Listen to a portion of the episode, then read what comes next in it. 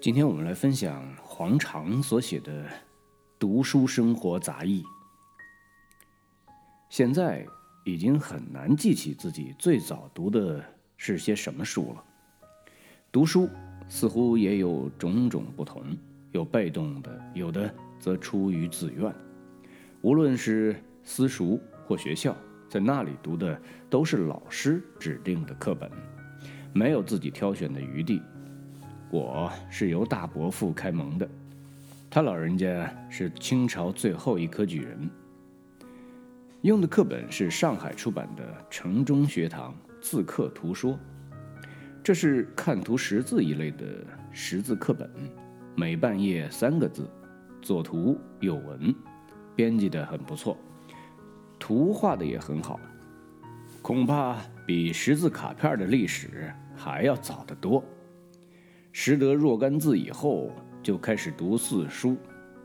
如此说来，我最早读的应该是朱熹编辑的《孔孟的教条》。父亲是学采矿的，第一次世界大战结束，他从德国回来时，带回了两大箱德文书。不过，这与我没有关系。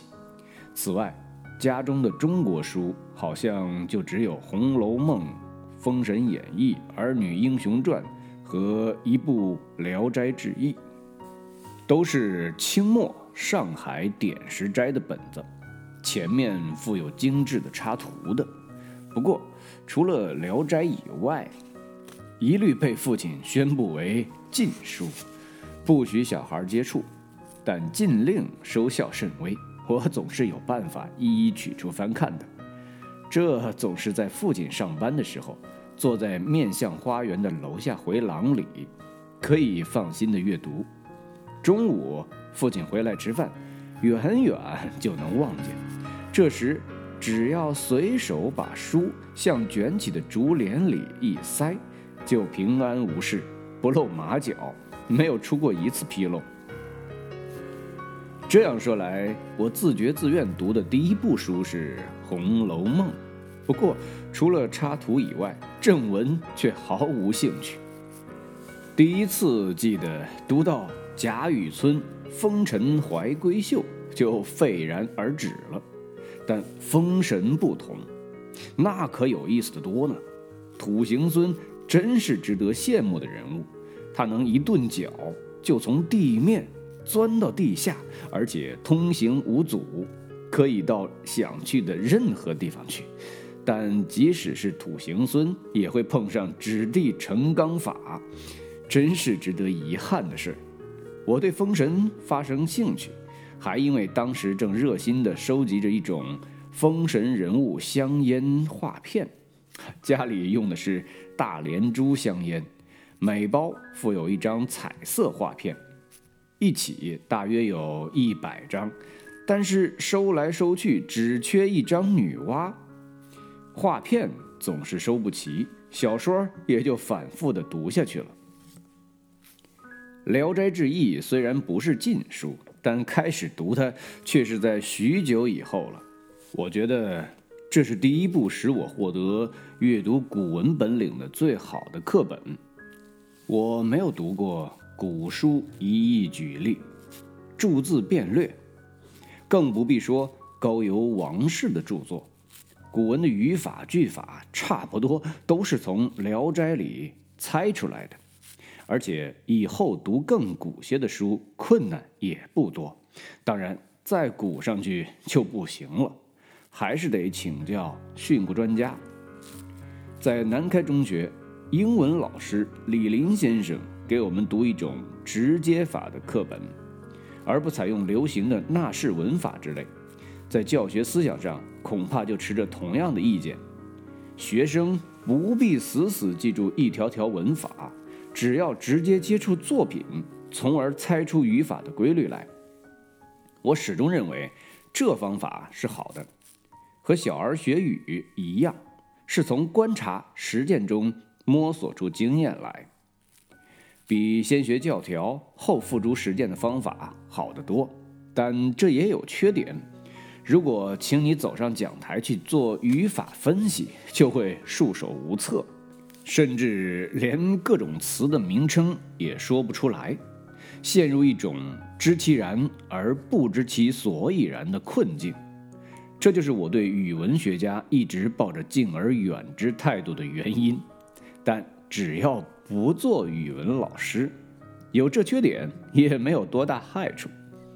这种习惯的养成对此后读书生活的影响是大的。没有系统的扎实的基础训练，只是碰到什么就读什么，随意吸收营养，这是走向杂家而不是培养专家的道路。抗战开始，我在第一次全国统一招考中考进了交通大学。为什么要考交大呢？动机自然是从父亲那里接受下来的工业救国的思想。交大是重点大学。按我的数理成绩，本是考不取的，但意外地沾了熟读《聊斋》的光。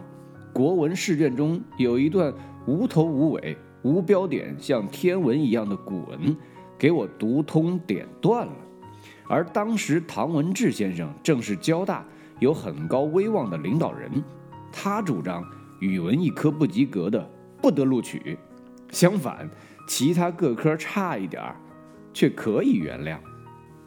入学以后，在大课堂中听过唐老先生讲授过半年古文，看他由人扶着走上讲台的情景，使我肃然。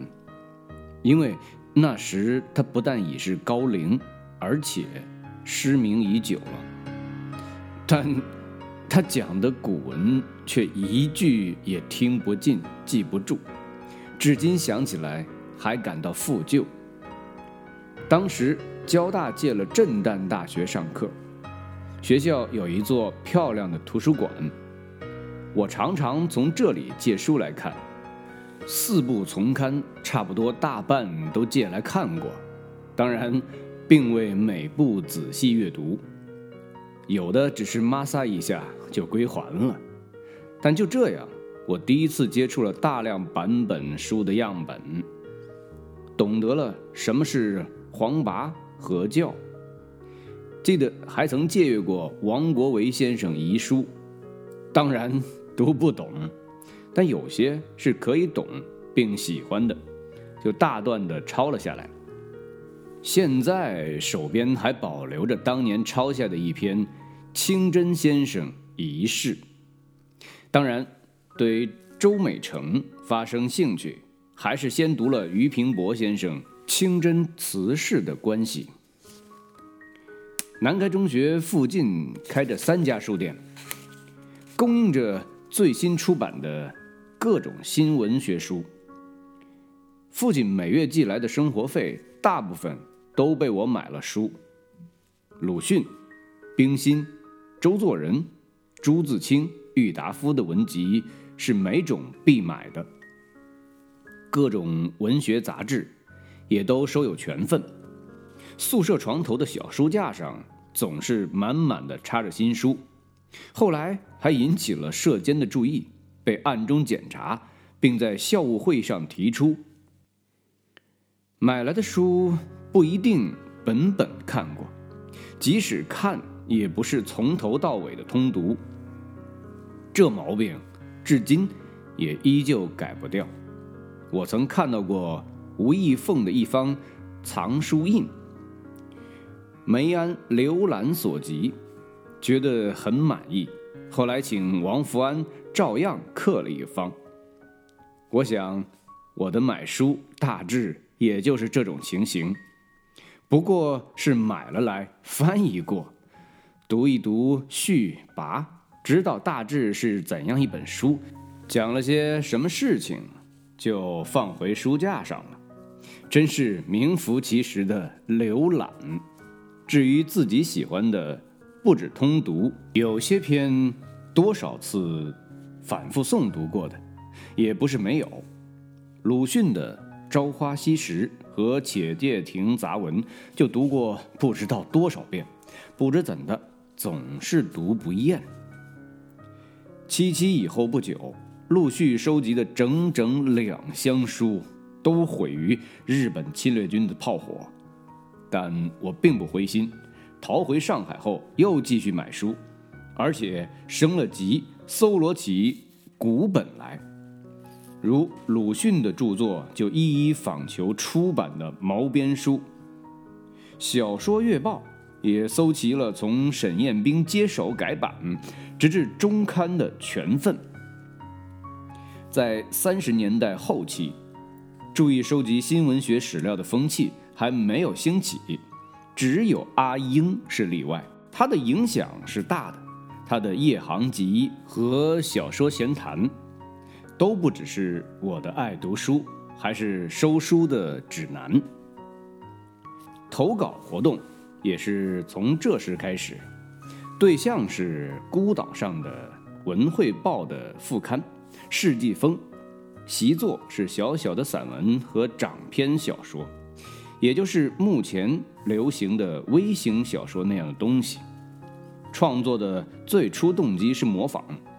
我想，这和小孩子喜欢学大人说话形式很相近。当时十分佩服喜欢的散文作者是何其芳和他的《画梦录》，觉得这是一种新的流派与新的风格，与朱自清、周作人都不同，于是就努力模仿。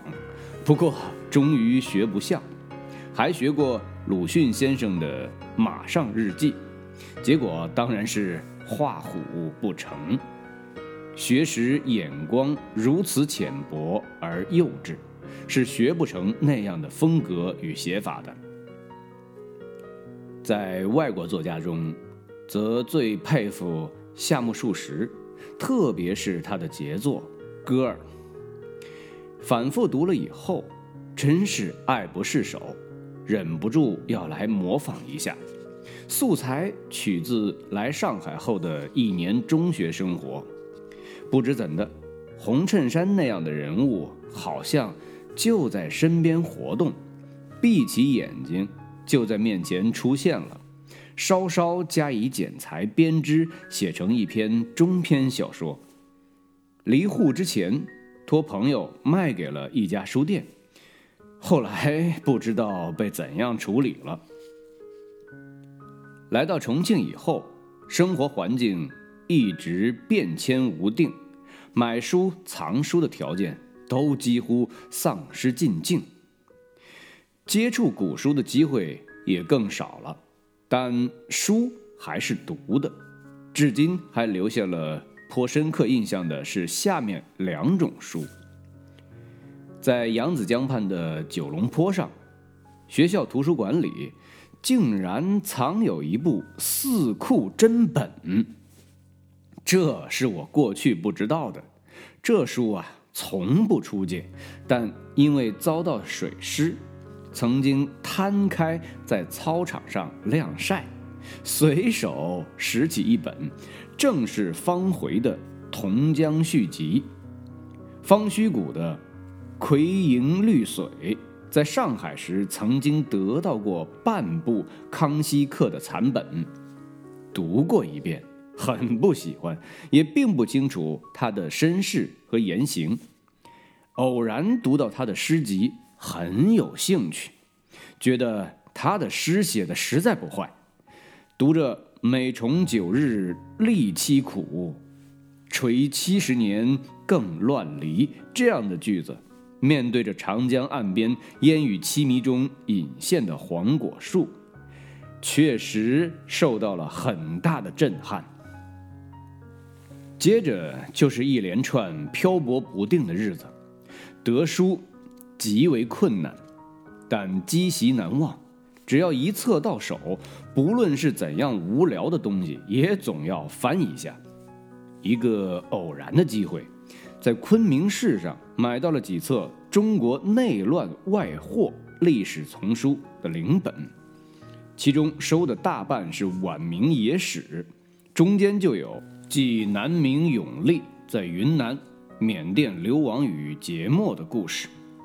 三百年后，在新的民族危难严重关头，重新走过这些地方，真使人感慨无端。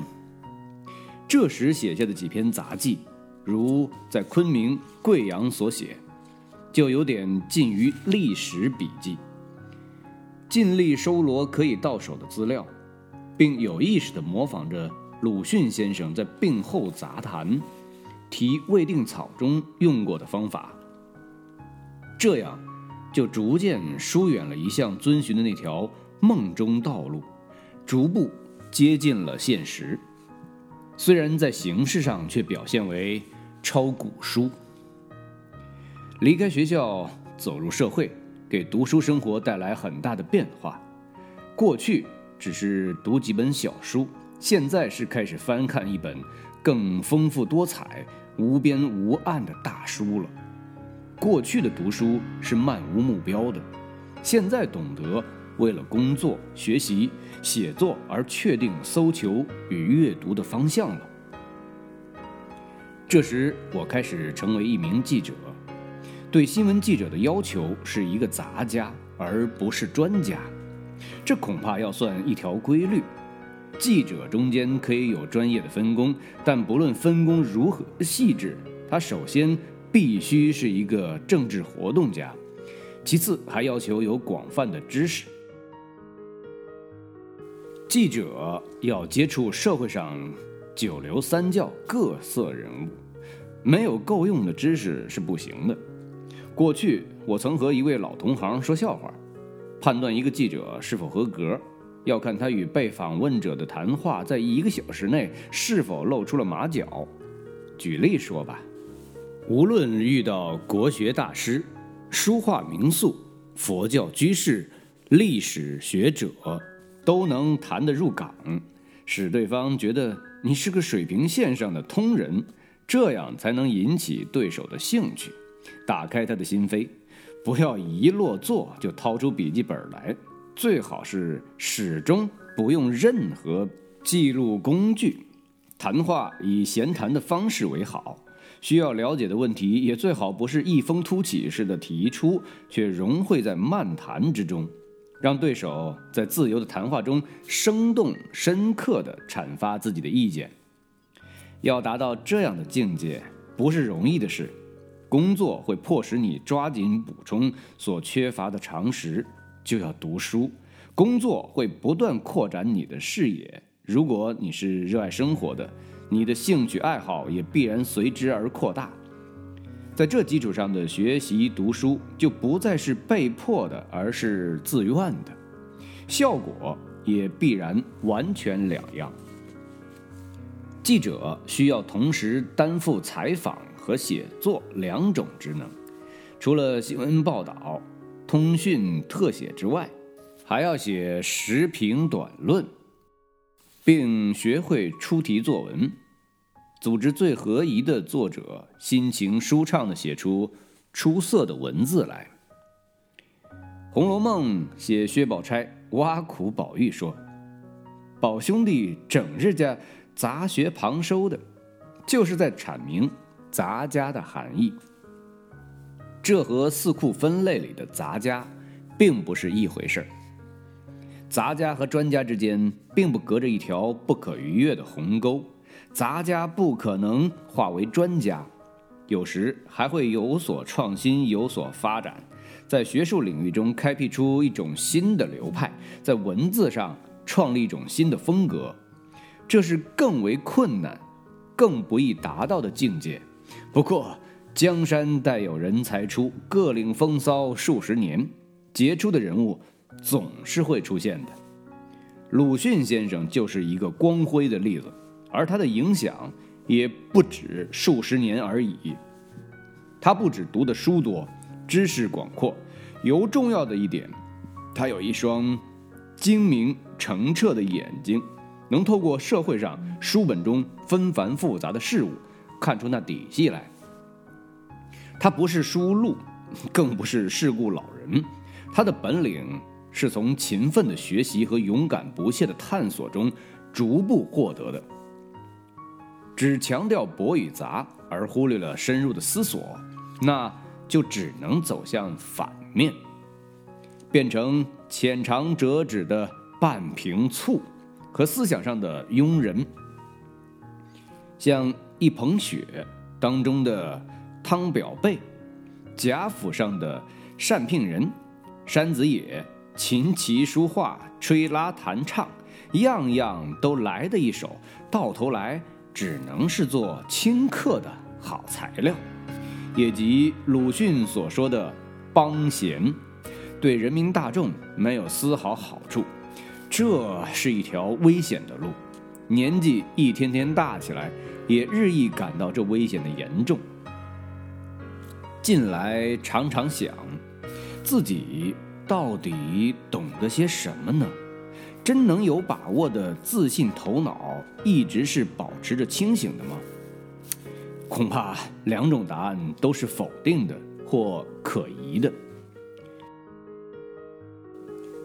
喜欢买书，但并不本本细看，就像一个人有不少老朋友，但多半素昧平生，事实上就将和没有朋友一样，因而又时时有悔之晚矣之感。这当然是大可不必的，朋友总是越多越好。重要的是要努力去熟悉了解，弄清其长处与缺点，并采取相应的态度。知己知彼，百战不殆。孙子的这句话，看来在读书上也是适用的。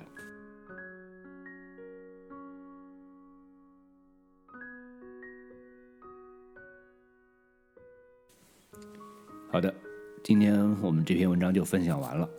啊，咱们下回再见。